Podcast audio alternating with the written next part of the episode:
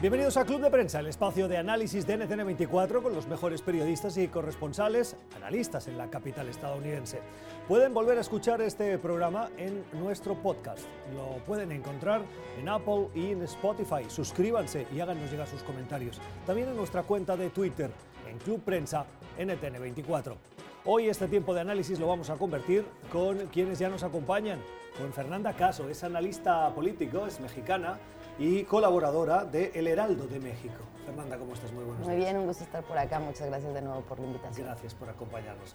También con Paulina Chávez. Paulina es analista político, es periodista, es mexicana. Paulina, ¿cómo estás? Muy bien, encantada de estar aquí. Buen día. Gracias también por acompañarnos en esta mesa de trabajo. Y finalmente con Antonio de la Cruz. Antonio es analista político, es eh, colaborador de El Nacional en Venezuela y director ejecutivo de Inter American Trends. Antonio, ¿cómo estás? Muchas gracias por la invitación y veo que tenemos mayoría de México hoy aquí en la mesa. No, estamos eh, empatados, ¿no? Dos hombres, dos mujeres. Ah, no, desde ese punto de género, sí, digo, desde el punto de vista de sí, nacionalidad. México bien representado. Sí. Bien, Dije siempre. México, México. México siempre está bien representado. Muy en bien. En esta mesa. Antonio, eh, comienzo contigo. El, el presidente Donald Trump firmó ayer eh, en la Casa Blanca el Tratado de Libre Comercio, un tratado que recibió el apoyo bipartidista en el Congreso y que daba el pistoletazo de salida para lo que él considera haber terminado con eh, una pesadilla del anterior eh, tratado. Esta es una actualización eh, que el presidente espera que tenga un impacto positivo en la economía estadounidense, en la creación de puestos de trabajo. También en México tuvo eco esa firma.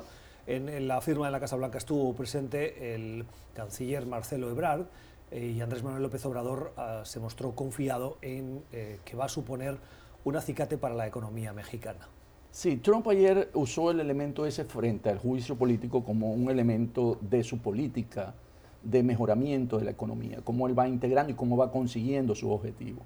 No solamente estaban los cancilleres, estaban del sector privado, estaban trabajadores, porque él considera que este es el mejor tratado que puede tener los tres países, el mayor mercado. Para México es importante porque logra eh, incrementar todo, ahora va a ser con partes, eh, aumentó las partes nacionales, en el acero el hasta el 70% va a ser utilizado para la construcción de los vehículos, y esto ayuda al- a, las economías a integrarse más. En ese sentido, el tratado de ayer es un tratado positivo para las tres economías, y Donald Trump lo va a utilizar para todo su proyecto, campaña política que ya arrancó.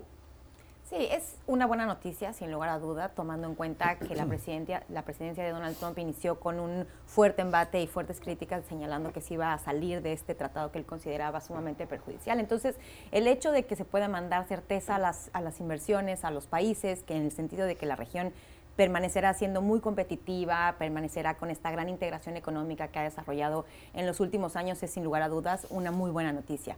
Por supuesto hay que ver todo lo que ocurre en Estados Unidos desde la óptica de la elección.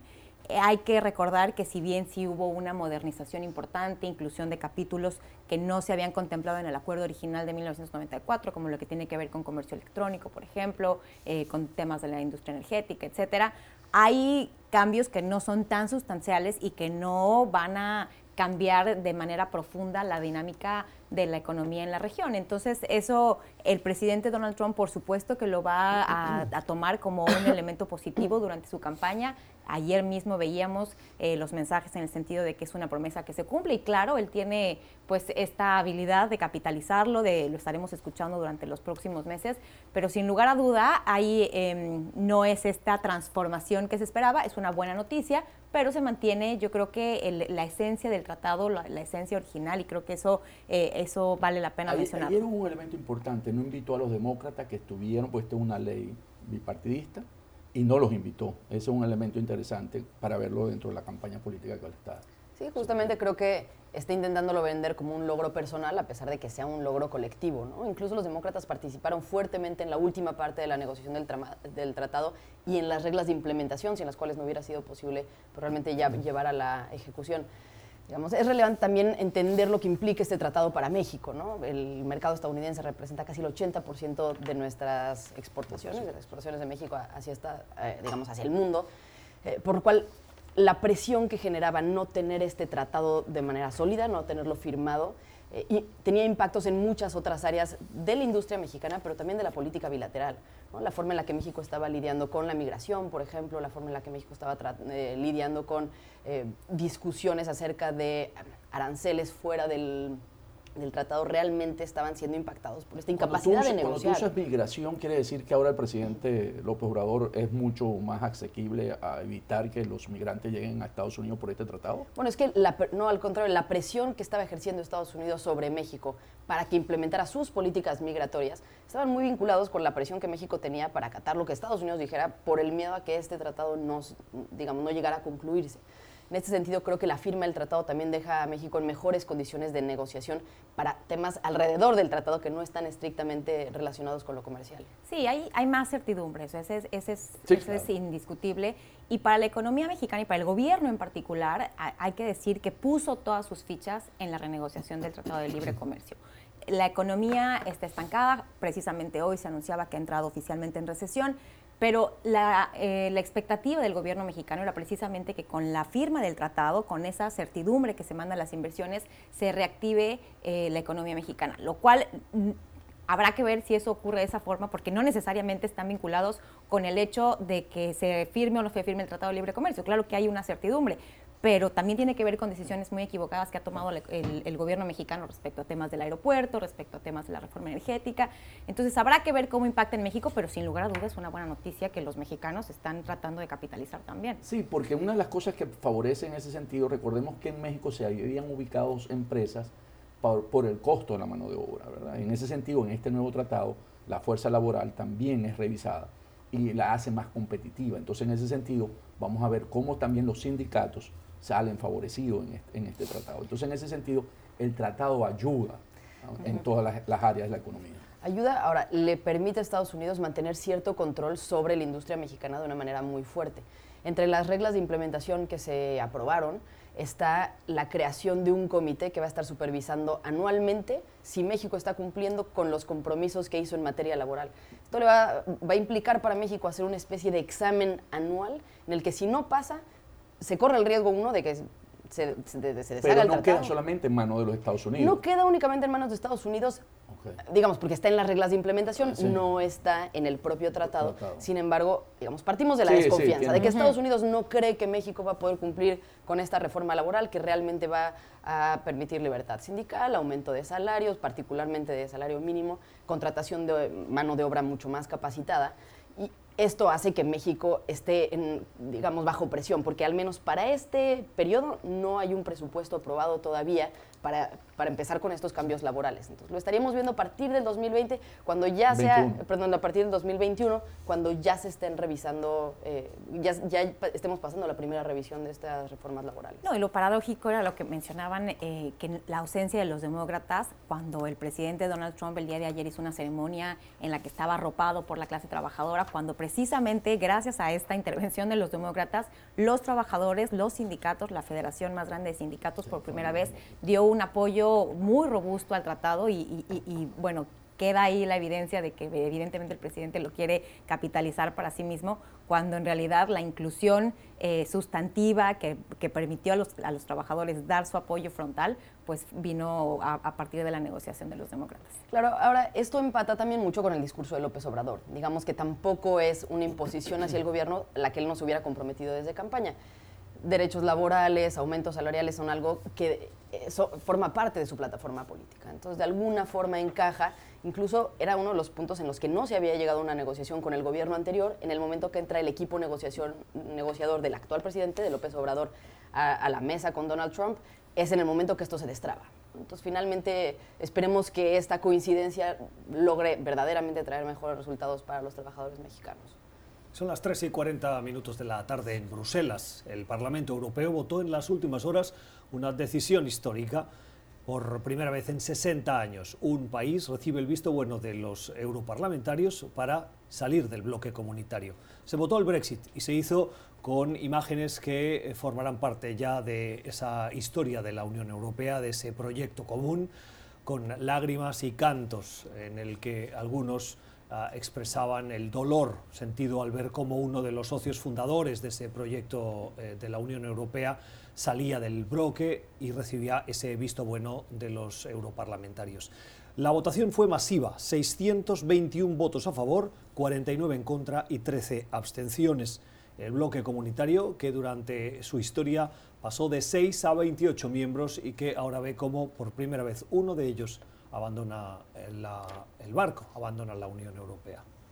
Sí, unas imágenes muy emotivas cuando llega este día después de largas y arduas negociaciones, un día que mucha gente pensó que quizá nunca llegaría, especialmente en la época más álgida cuando se empezaba a barajear la posibilidad de un, segundo referéndum o quizá hacer algo al respecto para permanecer en la Unión Europea. Finalmente se da esta, esta votación en la que, pues hay que decirlo, hay una votación, como tú bien mencionabas, mayoritaria eh, pero que no, es, no refleja el sentimiento respecto al Brexit. No fue una votación en torno a si el, Brexit debe ocurrir o no debe ocurrir, sino más bien fue en el sentido de tener un Brexit ordenado, que al final del día era la, mayor de las preocupaciones de todos aquellos, sobre todo los que ayer expresaron un gran resentimiento y un gran, eh, una gran tristeza por salir de la Unión Europea.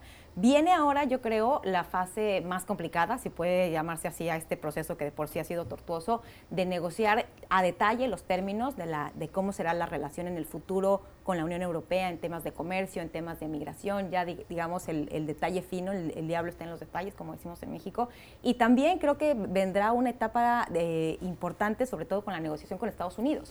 Habrá que ver ahora cómo esta relación de Boris Johnson con Donald Trump, eh, cómo se ve reflejada en la negociación de un posible acuerdo comercial, que el presidente Trump durante los meses en los que él dio su apoyo al Brexit señaló que iba a darlo todo para facilitar esta negociación, para tener un acuerdo que fuera benéfico para ambas partes, pero sabemos cómo negocia Donald Trump, sabemos que no va a tener ningún incentivo para ponérsela fácil y seguramente querrá sacar el mayor provecho. Así que eh, es, un día en el que, pues sí, efectivamente se da un paso importante, es inevitable ya la salida de la Unión Europea, pero eh, no termina el trabajo, yo creo que al contrario, comienza una fase sumamente complicada. Ayer vimos cómo la Unión Europea se debilita, en ese sentido, cuando vemos crecer dos grandes bloques como está Estados Unidos y China, ¿verdad? que son las dos, eh, Europa, la Unión Europea debía haber sido ese otro contrabalance, ¿verdad? porque Rusia no tiene, desde el punto de vista económico, la fuerza.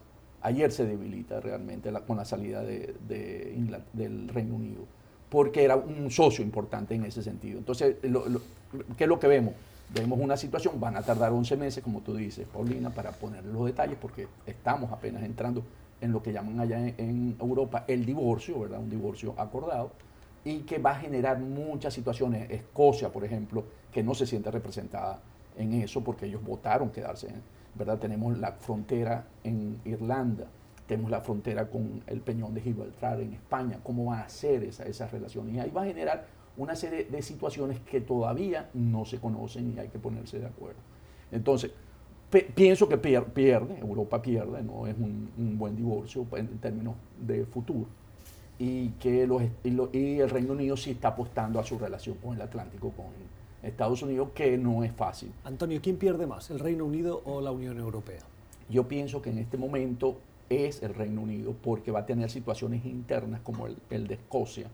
¿verdad? Escocia se va a generar toda una discusión después de esto y va posiblemente a quebrar la unidad del Reino Unido si piden, si llegan al referéndum revocatorio, aunque Boris Johnson está renuente a ello, pero va a haber mucha presión eh, para eso. Y la frontera con Irlanda no está claro, esa frontera abierta ahí, ¿verdad? Porque es, ese conflicto que siempre ha habido en Irlanda del Norte y Irlanda del Sur no está resuelto. Entonces, va a haber situaciones que Inglaterra va a tener que resolver, mientras que lo que le afecta a la Unión Europea es básicamente la relación comercial que ellos han tenido y que le apoya en los productos lo que, Lo que se abre ahora es un periodo de negociación entre el Reino Unido y la Unión Europea para firmar el acuerdo comercial o el acuerdo de relación. Ese periodo, hasta que no concluya, mantiene las relaciones y el statu quo actual. Pero es interesante lo que dices al respecto de Escocia, porque la carta de España con el Peñón de Gibraltar sí es una carta importante en esa negociación, en ese proceso. Fíjense de manera muy breve, si Escocia quiere abandonar el Reino Unido para pertenecer al bloque comunitario, tendría que independizarse. Si se independiza y, y, pide entrar en la Unión Europea, Cataluña o el País Vasco u otras regiones con aspiraciones independentistas podrían tener un ejemplo a seguir. Y ahí España, que se opone a que en sus regiones pueda haber ese procesos de independencia o de eh, escisión del territorio nacional, utiliza la carta del veto eh, y presiona al Reino Unido con el tema del Peñón de Gibraltar. Por lo tanto, el panorama que ahora se abre sigue manteniendo muchas incertidumbres, no solo de la relación comercial, sino de la relación política. Sí, totalmente de acuerdo. Creo que ambos lados pierden. Sin embargo, todavía hay mucho que se pueda rescatar con estos tratados de relación, que no únicamente incluirían lo comercial, sino cuestiones volvemos migratorias, eh, de permisos, de autorizaciones, de agencias sanitarias, de agencias de, para venta de productos que requieren como ciertos estándares. Entonces todavía hay mucho que se puede rescatar. Del lado de la Unión Europea se ha hablado mucho de hacer un acuerdo excepcional con Reino Unido, distinto al que se tiene con cualquier otro país del mundo, para permitir que siga habiendo estas transacciones de manera excepcional con, con Reino Unido y que, que se asemejen a lo que existía dentro de la Unión Europea yo creo que eso se puede mantener y hacia eso van a estar apostando los más moderados dentro del, equipo negociador. Lo que pasa si hace eso abres también una ¿verdad? una opción de que otros países puedan pensar en eso. Porque sí, la Unión Europea no tiene incentivos para de, ponerse las fáciles a los otros miembros que están valorando sí, no, porque ya hay tantos incentivos cruzados, ya hay tantas inversiones del Reino Unido en Europa, en el resto de Europa, como de la Unión Europea en el Reino Unido. No, yo estoy hablando del trato especial. Si tú le das un trato especial al Reino Unido, ¿verdad? Van a tener problemas internos con otros países dentro que puedan aspirar a una condición igual, porque ¿para qué voy a seguirme las reglas de la Unión Europea si puedo tener un trato especial. Eh, totalmente de acuerdo, sin embargo, no podemos negar la capacidad negociadora y el tamaño de economía que es Reino Unido. Y eso el resto de los países lo saben. No cualquier país se puede poner en el mismo plan negociador que el que se pondría Reino Unido. Ahí tendríamos Alemania y Francia muy duro. Pero son los últimos que se quieren salir de la Unión Europea. No, no, no, jugando duro contra el Reino Unido. jugando duro contra el Reino Unido, pero digamos, si el miedo fuera, si el miedo fuera que otros países quisieran tomar un acuerdo similar sería complicado. El resto de los países se benefician de estar en la Unión Europea económicamente y en todos los sentidos. Los subsidios. En este sentido, creo que la Unión Europea tiene, eh, que el Reino Unido tiene una posición privilegiada en la que puede seguir manejando este doble discurso de no estar en la Unión Europea, pero mantener una muy buena relación comercial, migratoria, eh, económica, en todos los sentidos. Y creo que a partir de ahora también empezaremos a ver este movimiento pro regresar a la Unión Europea. O sea, creo que, creo que inicia este debate, que también era algo que se mencionaba el día de ayer, em, si los hijos de las personas que estaban ese, el día de ayer votando en el Parlamento Europeo por esta salida con gran tristeza, em, estaban convencidos de que eventualmente sus hijos y las generaciones jóvenes que votaron mayoritariamente para quedarse en la Unión Europea pues reiniciarán este debate y empezarán a dar la batalla por regresar eventualmente en algunos años. Creo que será interesante y sin duda yo coincido, creo que el que pierde más es el Reino Unido, precisamente por toda esta polarización y por todo este desgaste que también ha arrastrado su economía, aunque sigue siendo una potencia fundamental, pues ha, pasado factura todos estos años de tanto desgaste. Claro, y además el dilema para la Unión Europea es considerable. Si firma un acuerdo que le beneficia, deja en evidencia que aquellos países que tengan, por ejemplo Italia, aspiraciones también para salir o movimientos para salir de la Unión Europea o en Francia, donde hay elecciones eh, eh, en, el próximos, en los próximos años y que eh, el segundo partido de Marie Le Pen aspira a, esa carta anti-europeísta, em, la Unión Europea puede decirle a sus propios socios o ciudadanos de sus países socios, no está tan mal de irse. Y eso podría generar una implosión del mismo proyecto comunitario. Y si perjudica al Reino Unido, en el fondo también se está perjudicando porque las relaciones comerciales con el Reino Unido también son buenas y la economía europea no pasa por su mejor momento. La situación no es, no es fácil. Bueno, esto es Club de Prensa. Hoy lo analizamos con quienes nos acompañan, con Fernanda Caso, con Paulina Chávez y con Antonio de la Cruz. Esta conversación la puede volver a escuchar en nuestro podcast. Lo puede encontrar en las plataformas de Apple y Spotify. Suscríbase y háganos llegar sus comentarios. También en la cuenta de Twitter, Club Prensa NTN24. Usted está escuchando Club de Prensa, el programa de análisis de la actualidad desde Washington. Club de Prensa dirigido por Gustavo Alegret en NTN 24, el canal de las Américas. Véalo de lunes a viernes por nuestra señal internacional. Pídalo a su cable operador. Seguimos en Club de Prensa, el espacio de análisis en NTN24, hoy con Fernanda Caso, con Paulina Chávez y con Antonio de la Cruz. El día en el que nos fijamos a las 9 y 56 minutos de la mañana en Washington, en la intención, las presiones de la Casa Blanca para evitar que el ex asesor de seguridad nacional de Donald Trump, John Bolton, publique un libro, un polémico libro del cual solo se conocen algunos extractos en los que asegura el autor, Bolton, que Donald Trump sí condicionó la ayuda militar de casi 400 millones de dólares al gobierno de Ucrania a que éste abriera una investigación a un rival político del mandatario estadounidense, Joe Biden y su hijo Hunter, quien estaba relacionado con Burisma, una empresa ucraniana del sector energético. Estas revelaciones han llegado en medio del proceso de juicio político que se lleva a cabo en el Congreso de los Estados Unidos. Los senadores están entregando sus preguntas que durante dos días pueden hacer a los miembros del equipo de fiscales y defensores del mandatario. Mañana tienen que decidir si tienen las mayorías suficientes para llamar o no a nuevos testigos, testigos entre los que se podría incluir a Bolton, que los republicanos quieren bloquear y los demócratas, Fernanda, quieren invitar. ¿Qué va a pasar? a mí me llama mucho la atención esta intención de la Casa Blanca por censurar el libro antes de que salga esta restricción que pretenden hacer, una restricción anticipada, es decir, antes de que se publique, es, el mayor, es la mayor restricción que pudiera existir sobre la libertad de prensa. Hasta el momento no hay ningún caso en el que la Suprema Corte de Justicia haya sostenido la posibilidad de restringir antes de la publicación. El llamado que hace la Casa Blanca es más bien una especie de amenaza. Lo que sí ha hecho la Corte, por ejemplo, lo hizo en el caso de los, de los Pentagon Papers en, cuando, el New York Times tuvo acceso a estos documentos sobre la guerra de, Vietnam y, le había dicho al New York Times que no los podía seguir publicando, lo que la Corte dijo fue, a ver, sí los puedes publicar, pero esto no quiere decir que después no haya consecuencias porque pudiera haber información clasificada y eso sí es un delito. Entonces, el hecho de que publiques eh, y que te demos oportunidad de publicar no te exime de la posibilidad de que después vengan otros juicios y otras demandas. Lo que procedería no es que la Casa Blanca le diga no puedes publicar, sino que pidan una orden judicial para que no se publique el libro y entonces la casa editorial pueda apelar esta decisión, eventualmente pueda llegar a la Suprema Corte, que yo creo que en un caso como este lo, atraería, y resuelva de manera expedita si se puede o no. Difícilmente lo van a ganar. Y es un juego equivocado por todos lados para la Casa Blanca, porque lo único que van a hacer es darle más publicidad a un libro que no quieren que la gente lea, particularmente en tiempo de campaña. Entonces veo esto como una jugada no muy acertada, el New York Times finalmente únicamente está publicando este fragmento que en caso de que se citara a Bolton a, declarar, ya no sería información clasificada porque el propio Congreso estaría pidiendo que se haga público a través de un llamado por un juicio específico y tendría relevancia, es decir, se podría justificar que se haga público. Entonces, en este sentido, eh, veo que solo aumenta la presión para los legisladores republicanos de aceptar que venga esta declaración. Si hay algo tan relevante que decir, bueno, pues ellos querrán escucharlo.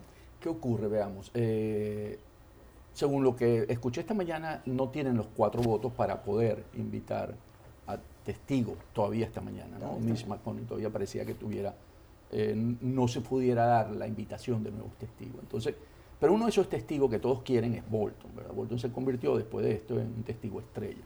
Cuando la Casa Blanca hace la jugada, es una jugada precisamente para bloquear el mismo testimonio de Bolton, porque bajo el concepto de seguridad nacional, él no puede revelar información si no es autorizada por la Casa Blanca. Él tiene que pedir ese consentimiento. Eso es por ley. Él no puede hacerlo. Y la Casa Blanca generalmente lo puede dar y se toma tiempo, ¿verdad? Y eso ha pasado. Entonces, en este caso, lo que están haciendo es limitando si se diese, ¿verdad? Que él pudiera participar como testigo, es que él no pueda usar eso, esas afirmaciones. No la podría hacer, así sea supinado por una supina del Congreso. No podría porque puede ser, porque eso es lo que tú dijiste, tiene una amenaza que puede ser eh, demandado por ello. Entonces él, con, que lo sabe, él lo que se acogería lo mejor a lo que se llama el privilegio de no poder revelar esa información. eso es un privilegio al que él tendría que apelar, no es un privilegio de la Casa Blanca, es un privilegio de él. No, la, Casa Blanca, puede también, porque, está considerando que la información que viene en el libro de Bolton es confidencial y es de, seguridad nacional. Entonces, eso es la, postura de la Casa Blanca. Sin embargo, quien tiene que decir quien tiene que apelar a ese privilegio es el frente No, al Congreso. Porque tú firmas, cuando tú trabajas en ello, De tú tienes un acuerdo, no, no puede, no puede hacerlo si la Casa Blanca no lo autoriza. Él corre el riesgo de que la Casa Blanca lo demande, pero puede hacerlo. Y tendrá que ser un juez quien decida si sí se extralimitó y o y no sus que- y al facultades. final Y, tendrá día- que ser el Congreso quien justifique por qué lo está llamando. No, y pero al final del podría día, hacerlo. Bolton puede dar a conocer esa información. Puede venir aquí a Club de Prensa, puede ir a cualquier otro medio de comunicación, puede eh, salir en una entrevista con el New York Times, puede hacer lo que él quiera para dar a conocer esta información. O sea, eso nadie se lo está, eso sí nadie se lo está impidiendo. Ya las repercusiones podrán venir después. El asunto clave de este tema es si eso puede ser considerado evidencia como parte del juicio político, que esa es la votación que estaremos viendo el día de mañana. A pesar de que se empezó a manejar durante las últimas horas la posibilidad de que Mitch McConnell, el líder de los senadores republicanos, no tenía los votos para impedir Hace que se llamaran a, a- a los testigos. Ahora todo parece perfilarse eh, en el sentido de que efectivamente podría estar en posición de bloquear la, la inclusión de nuevos testigos y la inclusión de nueva evidencia, que sería en realidad lo que sería relevante para el juicio político. Para el público, por supuesto que sea relevante y desde luego la Casa Blanca creo que le hace un gran favor a Bolton al ponerle todas estas trabas para que eventualmente sea el libro que la Casa Blanca no quería que leyeras. Aquí está, una vez que se haya resuelto todo este tema legal. Entonces, creo que por el tema del libro hay un, hay un camino, pero sobre todo lo, lo paradójico será si eso puede ser incluido o no como evidencia. Aquí, bueno, sobra decir que la Casa Blanca está actuando no como una persona que está, o como una entidad que está eh, facilitando la evidencia que lo exculpe. Al contrario, o sea, está tratando de bloquear Bloquear. los testimonios, la evidencia que pueda ahondar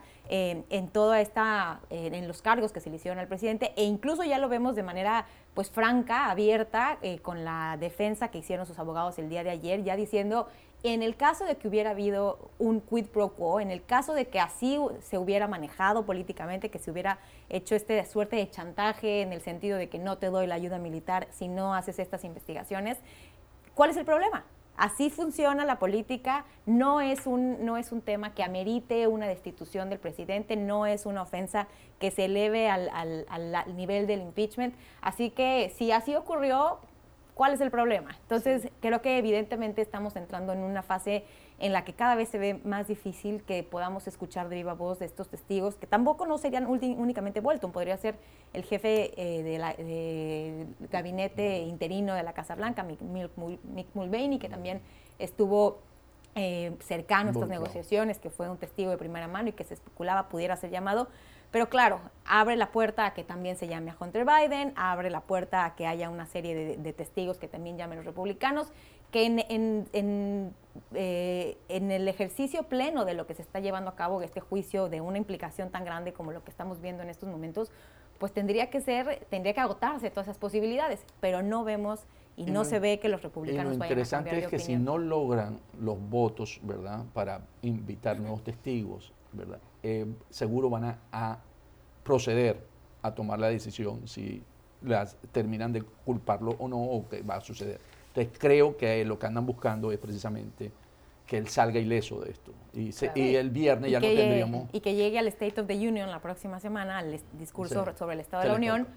ya absuelto, triunfante, eh, a utilizar esa gran plataforma Ahora, para lanzar Creo que de cualquier forma fue una gran estrategia. Si lo que Bolton quería era que esta información se hiciera pública, le quita a los republicanos el discurso de es que nosotros no sabíamos. Si esta información hubiera salido antes, tal vez hubiéramos votado distinto, ¿no? Que eh, en algún momento hubieran podido decirlo. Hoy ya no pueden decir eso. Hoy está en su cancha decidir si quieren o no quieren escuchar el discurso de Bolton y, y pueden cubrir no únicamente la relación con Ucrania. Lo que viene ese libro puede ser mucho más grande que eso, puede estar revelando otro tipo de decisiones que haya tomado Donald Trump. Y en ese sentido, creo que ellos tienen una presión muy fuerte para, para decir que no. Y aunque hoy todavía no estén los cuatro votos, sí hay cuatro senadores republicanos que están dudando si quieren escucharlo, ¿no? Si al menos no Y hay quieren... una presión muy fuerte por el a- al liderazgo republicano. Claro. Pero creo que también, y más que la presión para los republicanos, creo que esa es la batalla que están dando los, los demócratas, es hacer toda esta evidencia para que el pueblo americano lo vea y para que el pueblo americano se esté dando cuenta de, de- de toda esta obstrucción, que no hay, un, que no hay transparencia, que la eh, eh, Casa Blanca claramente tiene algo que ocultar al tratar de impedir estas negociaciones para capitalizarlo en la campaña. Todos sabemos que la probabilidad de que efectivamente el, el presidente Sea sea removido condenado. es prácticamente nula. Es cero por, por 0.1 para, para, darle una pequeña posibilidad, pero no tienen los votos. en realidad la única a lo que podría apelar el, Partido Demócrata pues es a capitalizarlo posteriormente durante la campaña. Lo que ocurre es que estamos todavía 10 meses ¿verdad? De, de, la elección y este es un, un, electorado que se mueve muy por el día a día, ¿verdad? porque el voto es, siempre es emocional. O sea, el voto consciente es, es muy poco. Entonces, todavía tiene mucho, mucho para correr para ver si eso va a influir realmente en el voto final, que mueva la parte independiente, que es lo que ellos andan buscando, no el voto duro, hacia una opción distinta. Porque si vemos que Sanders va a ser el candidato, aparentemente está tomando mucha fuerza, no lo veo. Pero falta mucho tiempo. Sí, falta mucho tiempo. Parece que va a salir muy bien en Iowa. 16, 17 minutos de la mañana en Washington. Un último apunte sobre una cuestión económica antes de irnos a la pausa. El Fondo Monetario Internacional ha hecho las previsiones para este próximo año, este año 2020 y el siguiente, actualizando las últimas que hizo el mes de octubre. Em, lo hace para la región latinoamericana, una región que presenta un estancamiento. Dice el Fondo Monetario que este estancamiento eh, del 2019 y la previsión para este 2020 viene fundamentado por las debilidades externas de una economía frágil, una economía mundial frágil, y los rezagos, dice, de grandes economías regionales como las de México o Argentina. El Fondo Monetario en sus proyecciones del año dice que el crecimiento en su conjunto va a ser del 1,6 para este 2020 de la región, lo que es un... Eh, dos eh, décimas de puntos porcentuales eh, a la baja frente al reporte del pasado octubre y que para el año 2021 el crecimiento será del 2,3. Antonio. Sí, cuando, cuando el fondo hace la revisión, ¿verdad? Y plantea esto, es que ve que la región no termina de, eh, tiene cinco años no creciendo de forma continua, ¿no? Viene decreciendo.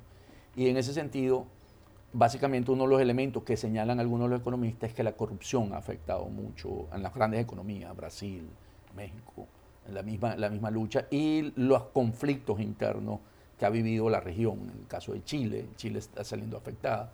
Colombia de alguna manera. Entonces, los factores, la demanda interna no ha crecido. Tenemos, tenemos procesos de inflaciones también en la región que no favorece a la demanda interna para poder tener un crecimiento. Entonces, estamos viendo una región que de, globalmente tiene cinco años sin crecer.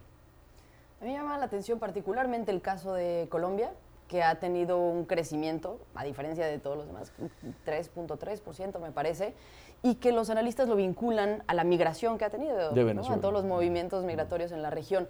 Vemos otros países como México reticentes a que haya migración cuando esto pudiera ser un gran detonador de la economía nacional y no se está viendo así, ¿no? Se ve con temor como si fuera algo que fuera a afectar porque la, migración te demanda, crea demanda. crea demanda. Entonces, por lo tanto, tienes que producir más, entonces creces. Y al mismo tiempo tienes más una mayor mano de obra, que puede generar un flujo económico relevante. Entonces, eh, creo que otros países tendrían que repensar también sus políticas migratorias a partir de lo que estamos viendo en países vecinos.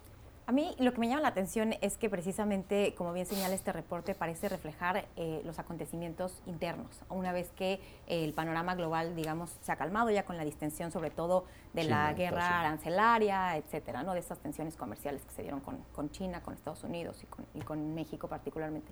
En el caso de México, creo que ese sin duda es, es, un, es un elemento que vale la pena considerar, pero también em, volvemos al punto de las malas decisiones y de la incertidumbre que se ha enviado desde el gobierno. ¿no? El tema de la cancelación de un aeropuerto que ya estaba eh, en buen grado de avance y con todo lo que repercutió de tener que pagarle a los contratistas y de tener que eh, improvisar un poco sobre la marcha con decisiones que no necesariamente fueron las más acertadas, la incertidumbre que se ha metido a los inversionistas en materia energética eh, y, una, el mal uso que han hecho en este primer año de gobiernos del gasto público. O sea, siempre hay unos periodos de ajuste, sobre todo cuando llega un nuevo gobierno, pero en el caso del presidente López Obrador, pues ha, no ha gastado, se ha contraído la economía y ha entrado oficialmente en, recesión. Eh, el día de hoy fue, se anunció con un crecimiento de menos 0,1% en, el, en el año pasado. Entonces creo que efectivamente lo que los, los sucesos de Chile, eh, lo que pasa en Argentina, o sea, sí es, es, es, paradójico que se empieza a reflejar esta falta de, de, de tranquilidad social, este descontento social, político que hay en los diferentes países. Y, y, en el caso de México también pues llama la atención cuando una economía estadounidense es sólida, está fuerte, está creciendo, eh, economías que generalmente están muy vinculadas que cuando le va bien a la economía de, Estados Unidos, generalmente le va bien a la, economía, a la economía de México, y creo que ese es un reflejo precisamente de esto, no es producto de decisiones internas desafortunadas. Esto es Club de Prensa, el espacio de análisis de NTN24. Puede volver a escuchar este programa a su conveniencia en nuestro podcast. Búsquelo en Apple y en Spotify. Y también a través de la cuenta de Twitter. Háganos llegar sus comentarios. ¿Qué opinan de lo que le cuentan nuestros analistas? ¿Están de acuerdo? En Club Prensa NTN24. Usted está escuchando Club de Prensa, el programa de análisis de la actualidad desde Washington. Club de Prensa dirigido por Gustavo Alegret en NTN 24, el canal de las Américas. Véalo de lunes a viernes por nuestra señal internacional. Pídalo a su cable operador. 10 y 14 minutos de la mañana en Colombia. El frágil proceso de paz avanza y no tiene eh, siempre consecuencias o noticias positivas. En las últimas horas, los desmovilizados que se agrupan bajo la formación política FARC los mismos nombres que utilizaban cuando estaban eh, en la guerrilla, han denunciado el quinto asesinato de un exguerrillero que se desmovilizó. Están preocupados por eh, la persecución que sufren estos exguerrilleros y que ponen de manifiesto, Antonio, esa fragilidad y una cierta inseguridad por la que atraviesan quienes decidieron dar el paso. Sí, este es el quinto eh, guerrillero este año, porque desde que se firmó el proceso de paz van 179. Claro, pero el mes de enero, imagínense. Sí, correcto, correcto. Es por eso que es alarmante, porque sigue creciendo ¿no? proporcionalmente. Y, y, habla del proceso de paz, como tú dices, cómo el gobierno de Duque puede garantizar la seguridad de estos eh, firmantes del proceso de paz. Pero resulta que hay mucha discusión interna dentro del mismo FARC, la disidencia de la FARC, y pareciese que no solamente es por parte de que el Estado colombiano no le da protección suficiente, sino que las mismas pugnas internas ha provocado esta eh, eliminación de algunos cuadros anteriores, ¿no? por LN, narcotraficantes, pandillas, y eso queda dentro de ese contexto. No es solamente que es una debilidad por parte del Estado colombiano, sino que es por parte también de los grupos que no están en el proceso de paz. Fernanda. Sí, y creo que parte de pensar que se trata de grupos monolíticos, ¿no? en los que puedes hablar con un líder y eso va a representar a todos los demás, no solo en el presente, sino a largo plazo. Pienso que un proceso de paz como este se tiene que entender como una negociación constante, en el que vas negociando con unos, pero va quedando gente que estuvo en desacuerdo con esa negociación y que no tiene incentivo alguno para alinearse con quien tomó la decisión de negociar si no se ven reflejados en esos, en esos beneficios o si no, si no están de acuerdo. Creo que hace falta trabajo no solo político, sino de labor social con las comunidades que están vinculadas con estos grupos. Son, eh, digamos, ya negociaciones que llevan décadas o intentos de negociación o de combate que llevan décadas y pienso que en este momento el gobierno colombiano tiene que evitar llegar a donde estaba. Y para evitar llegar a donde estaba, lo principal es entender que esta negociación de paz o estos acuerdos de paz no han sido suficientes. Y reconocer eso, pues también es reconocer una especie de fracaso en algún, en algún sentido, pero de otra forma va a ser imposible seguir reduciendo los niveles de violencia como en algún momento se logró. Sí, sin duda creo que es uno de los grandes desafíos del, presidente Duque, es un elemento que ha generado mucha controversia, que ha generado mucha fricción, que ha desgastado mucho su gobierno, em, es un elemento que llama la atención, ¿no? Es, estos ataques en contra de los exguerrilleros en 2019, como ya lo dijo la misión de verificación de la ONU, pues fue el año más violento y estos repetidos ataques, sin lugar a duda, eh, representan una de las, de las más eh, evidentes amenazas a, los acuerdos de paz. ¿no? Creo que es un proceso inacabado que efectivamente conforme ha pasado el tiempo ha exhibido todas estas debilidades, todas estas fragilidades, todos estos diferentes esta, esos diferentes equilibrios que no se han logrado encontrar por parte de todos los actores involucrados. El propio presidente Duque pues inició su mandato tratando de hacer algunos ajustes, tratando de mover algunas cosas, lo que generó también muchísima eh, controversia, muchas protestas, oposición, etcétera. Entonces creo que es un tema sumamente complejo que, sin lugar a duda todavía no, no hemos encontrado los equilibrios para abordarlo de la mejor manera. 9 y 18 minutos de la mañana en Centroamérica. En las últimas horas se ha dado eh, paso a un acuerdo o la apertura de un proceso sin precedentes en el proceso de integración centroamericana. Y es que el presidente de Guatemala y el de El Salvador, Alejandro Yamatei y Nayib Bukele se han reunido y a Yamatei les ha ofrecido algo que hasta ahora no había tomado curso. La posibilidad de que El Salvador tenga un puerto en la zona del Atlántico en territorio guatemalteco.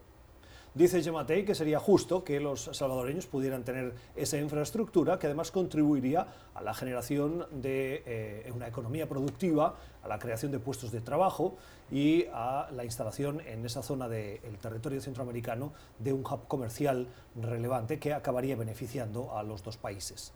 Esta propuesta de puerto es algo que reclamaba El Salvador desde hacía mucho tiempo y que ahora Yamatei y Bukele parece que se pondrían de acuerdo, dice Yamatei, y muy probablemente Bukele esté de acuerdo también, en que tiene que ser una iniciativa público o privada. Paulina.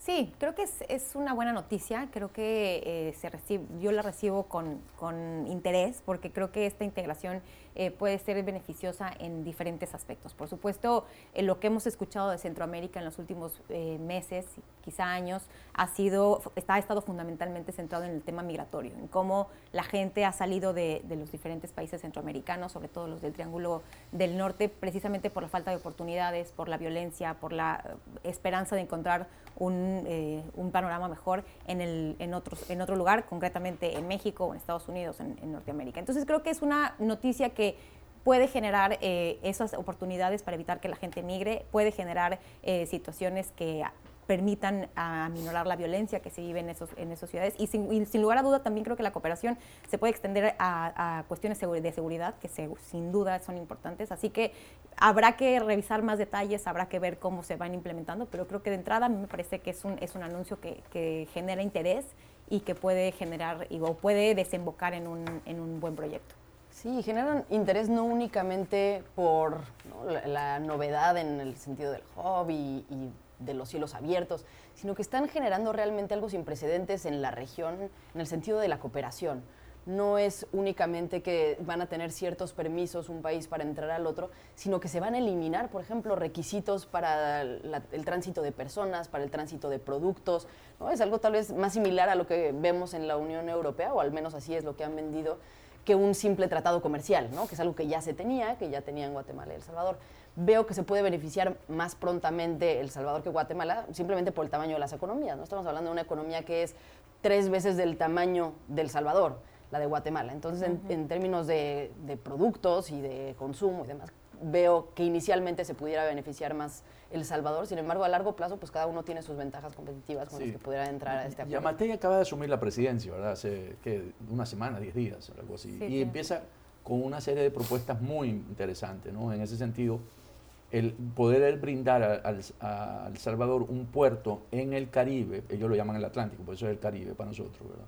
Es muy porque le permite la salida de los productos y no solamente pasar por el canal de Panamá, porque de otra manera los productos tendrían que pasar por el canal de Panamá, una economía que realmente es pequeña, pero que es muy dinámica. Los salvadoreños son en ese sentido bastante dinámicos.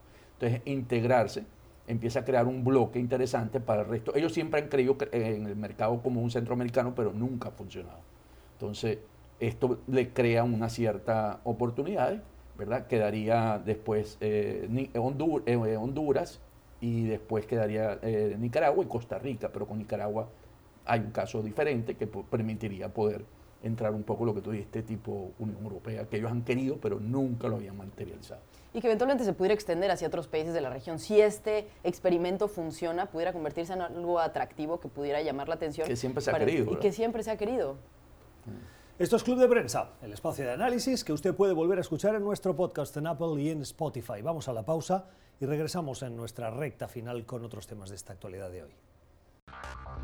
Usted está escuchando Club de Prensa, el programa de análisis de la actualidad desde Washington. Club de Prensa dirigido por Gustavo Alegret en NTN 24, el canal de las Américas. Véalo de lunes a viernes por nuestra señal internacional. Pídalo a su cable operador. Recta final del programa para ofrecer eh, el resumen de un artículo que acaba de publicar Antonio en el Nacional, que lleva por título Peace Game, Venezuela en un escenario de colapso de Estado. Y lo que hace es toma el resultado de una simulación de diversas crisis que podrían suceder en Venezuela y a qué conclusiones llega. Básicamente esto es una metodología que se presentó en el Atlántico en octubre, donde participaron básicamente embajadores, ministros, eh, funcionarios del gobierno americano que simularon roles dentro de la crisis venezolana. Y entonces simularon tres crisis donde ellos básicamente concluyen de que eh, eh, China y Rusia nunca van a, ceder en el Consejo de, Seguridad de las Naciones Unidas el caso de Venezuela. Entonces también acordaron que Colombia y Estados Unidos están, quieren una solución eh, forzada de la crisis, pero no logran el consenso. Cuba se presenta como un país que podría ayudar a resolver la situación. la crisis de una epidemia en, en Venezuela, el sarampión, se podría eh, llegar como hoy está pasando con el coronavirus. Pero, pero interesante entonces porque eh, en las últimas horas se ha hablado mucho de Cuba a raíz de una polémica ante declaraciones. No nos da tiempo para elaborarlo hoy, pero Cuba es, brevemente Antonio, parte del problema o parte de la solución. En esta simulación fue parte de la solución. Entonces, si vemos cómo ha evolucionado, si lo vemos a la luz de hoy, Maduro se refugió en Cuba y Guaidó está haciendo más fuerza por la máxima presión. El escenario simulado de lo que podría ser una salida a la crisis en Venezuela. Esto ha sido Club de Prensa hoy con las opiniones de Fernanda Caso, de Paulina Chávez y de Antonio de la Cruz. Gracias a ustedes por la generosidad de su tiempo. Volvemos mañana. Que tengan una feliz jornada.